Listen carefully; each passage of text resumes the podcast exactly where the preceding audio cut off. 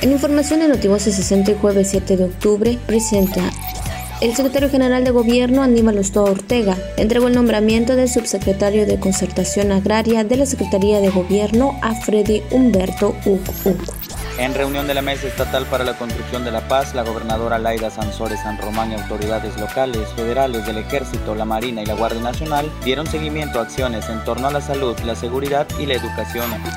La Jurisdicción Sanitaria número 1 de la Secretaría de Salud realizó la supervisión de 85 comercios ubicados en el Mercado Ejidal y la Avenida Central para verificar las medidas sanitarias para la prevención del COVID-19. Hoy 7 de octubre, Día Mundial del Algodón. Notivoces 60.